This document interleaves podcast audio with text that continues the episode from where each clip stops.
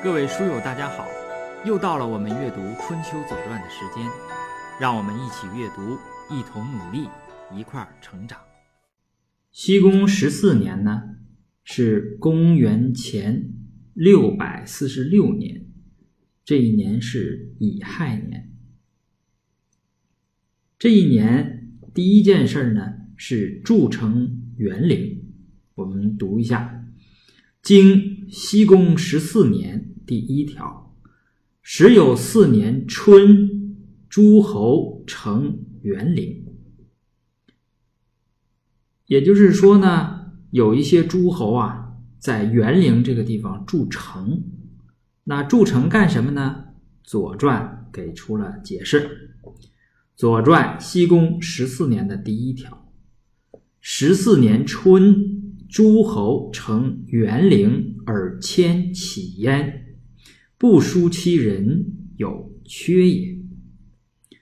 我们先看一下园陵在哪儿。我给出了一个地图。从地图上看呢，园陵啊位于今天的潍坊市南边，它离当时齐国的都城临淄呢不是很远。《左传》里边说呢。是齐国把杞国从淳于西迁到了元陵。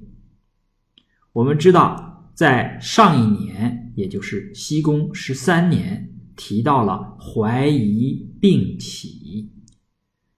那么，由于这个原因呢，最有可能的是齐桓公把杞国迁到了自己的境内。所以它西迁嘛，就是靠近了齐国的这个国都，然后就把它呢作为自己的一个附庸国，把它保护起来。这是它的主要的意图。第二件事儿呢，我们看一下什么叫做“缺”啊？它这个“缺”呀，就是一个门字啊，呃，门路的门啊，里边加上一个什么呢？一个。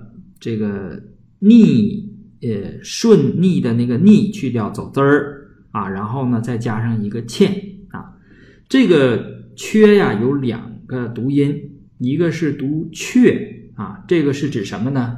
是指宫门旁边的那个高楼，对吧？就是个岳飞写的那个《满江红》啊，最后一个叫什么？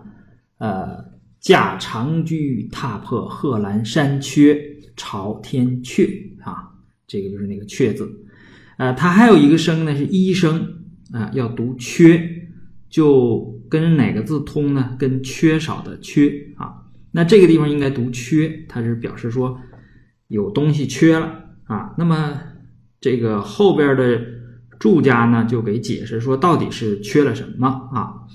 第一个说法说呢是这样的，是。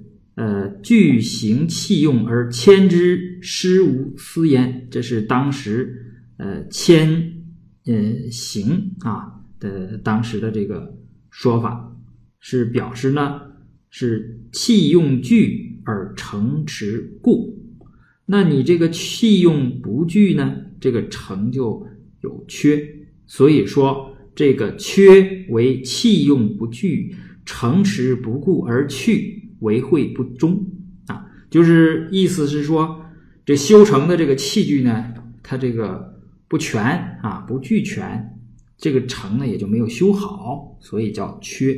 我们知道修城啊，它这个当时的这个城墙是夯土的，要要给两边夹上这个木板啊，这个先打好这个。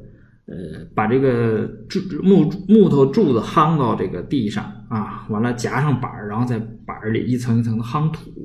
就总之吧，它是有一大堆器具，这些器具如果不具足的话呢，这个城可能就修不好。那么他第一个意思就是说，这城没修好，就呃就拉倒了啊。这个显然不太可能。你想，齐桓公动用大家去修一个城。你修一个城又不是一个很大的城，又不是多么为难的事儿啊，应该不会是这种烂尾工程啊。那么，呃，最有可能就是第二种，就是说，呃，记录呢是有缺失，就当时到底谁去了啊？谁哪个诸侯参加这个筑城了？呃，可能记录缺失了，所以呢，《左传》上写“不书其人，有缺也”，就不知道当时谁参与了这个城园陵。好，这是第一件事儿啊，筑城园陵。